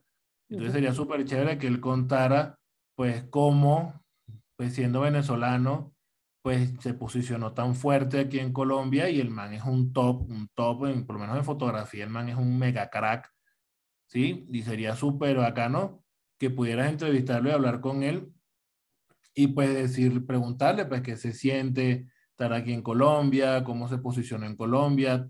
El man tiene un montón de seguidores, súper reconocido tiene su propia marca de difusores para Ringflash y para, so, y para Twin Flash. O sea, el man está aquí, él es maracucho, si no me equivoco. Y pues, como te digo, no he tenido la oportunidad nunca de, de, pues, de sentarme a hablar con él. Muy seguramente pronto eso pase. Pero sería bacano porque es venezolano. Entonces, ¿cómo hizo él para posicionarse tan fuerte en el mercado colombiano? Sobre todo que el mercado colombiano es rudo, el mercado colombiano es súper cerrado. Y la gente de repente dice, no, no, papi, el mercado colombiano es cerrado el mercado más difícil de Latinoamérica es Colombia. Por eso las marcas vienen y hacen prueba aquí en Colombia a ver si pegan y si no jalan, dicen como que está difícil en otro lado. Aquí, ¿qué vende más? Aquí vende más Colombia, vende más Postobón que Coca-Cola. Aquí el corral es mucho más fuerte que, que McDonald's. ¿Sí? O sea, Colombia es un, es un mercado difícil. Entonces sería bacano que le preguntes cómo se posicionó en un mercado tan difícil llegando al punto de ser tan reconocido como es, porque el man, como te digo, aparte que pues tiene una calidad fotográfica, que en eso es lo que lo conozco yo, en foto, él es ortodoncista, es otras vainas, pero yo lo veo por la foto, pues que le pregunte y que cómo se siente toda esa experiencia siendo venezolano aquí, toda la vuelta, porque siempre es chévere casos de éxito extranjero, porque le, le digamos que le dan eh, inspiración a la propia gente, tanto extranjera como colombiana, para que se den cuenta que sí se puede. ¿Sí? Que, que, que, no es imposible, que sí se puede. Si lo puede un extranjero que prácticamente cuando tú vas a otro país vuelves a nacer, no lo va a poder lograr una persona que está en su propio país de toda la vida. Entonces sería chévere, sería chévere que de Díaz Cabrera te aparezca por ahí, que él mantiene su estilo y su vaina. Listo. Bueno, César, no es más, quiero darte las gracias por todo el conocimiento que has compartido en, en este tiempo. Creo que has brindado mucho valor, muchas anécdotas, eh, hablado con mucha sinceridad y franqueza, que a veces es necesario decir las cosas como son. Y súper, súper contento de haberte tenido aquí en Contenido en Llamas. No, para mí un total placer que me hayas invitado, pues cualquier cosa que quieras, seguimos conversando, pues súper disponible a seguir compartiendo conocimiento. Aquí la idea es que, bueno, la gente se lleve conocimiento real, o sea, marketing real, sea, que la gente de verdad sepa cómo funciona el marketing, que deje de creer en humo, que, que es muy fácil de vender, pues es que el humo es lo que a ti te quieren decir, o sea, es lo que tú quieres oír. Es como que yo te diga, Luis, estoy más flaco y tú me ves más gordo, pero tú dices, sí, sí, sí, estás más flaco, uff, o sea, se nota que has bajado de peso. Eso es lo que yo quiero oír, pero no es la verdad. ¿Y qué es lo que necesito yo? Que me digas, no, marica, estás engordando, ponte pilas, que eso te puede joder. Entonces yo caigo en cuenta como que, uy, sí es verdad. ¿Sí? Que eso es lo que hacen los verdaderos amigos, ¿sí? Entonces, el que te vende humo no es tu amigo, no quiere tu bienestar, no quiere nada, lo que quiere es estafarte con un par de pesos y que tú te jodas, no le importa. Entonces, la idea, pues, tanto tuya como mía, es que la gente entienda cómo funciona realmente el emprendimiento y el marketing para que desde el inicio tengan bases sólidas y ellos puedan saber qué pueden ir construyendo en esas bases para que no se les derrumbe todo. Entonces, cada vez que tengamos la oportunidad, súper bacano, súper bacano. Por ahí te he visto en unos videos con el dominicano, este man, Jason, Jason, creo que se llama él. Sí, Jason. Jason, Jason. El chamo sabe bastante también, un bacán. Vaya a conversar con el par de eso, un bacán, y pues te felicito a ti por lo que andas haciendo, contenido súper chévere, contenido súper bacano y, y pues también vendes claridad. Pues tienes un lenguaje más suave que el mío porque yo soy bastante fuertecito, pero pues a veces la gente necesita un buen regaño también. Entonces, pues nada, parce, muchísimas gracias. Espero que a la gente le sirva de montón, pues toda la información que di. Yo sé que hablo mucho, es como algo muy venezolano, sí, o sea, no, venezolano que no hable mucho no es venezolano entonces, pues, nada, aquí estamos, cualquier cosa, bueno, seguimos por ahí en las redes, seguimos conversando, más adelante miramos si hacemos videos, live o cualquier vaina que se nos ocurra junto y pues nada, partirla todo en pro de la buena odontología. El buen marketing odontológico es para buenos odontólogos de verdad. Entonces, pues, el que se considere buen odontólogo de verdad, que escuche bien todo lo que estamos diciendo, porque si caen garras que son despiadadas, no solamente se tira el emprendimiento, sino su imagen como odontólogo también. pues, después de tantos años y tanta plata, pues venía a cagarla así, porque un man te dijo que por 10 dólares vas a tener 100 pacientes. Hasta el sentido común va en contra de eso. Pero nada, parcero, muchísimas gracias. Un súper abrazo a ti y a toda tu audiencia. Y pues nada, para las que vengan, seguimos aquí a pie duro, fuerte. Muchísimas gracias por todo a ti. Gracias a ti, César. Saludos.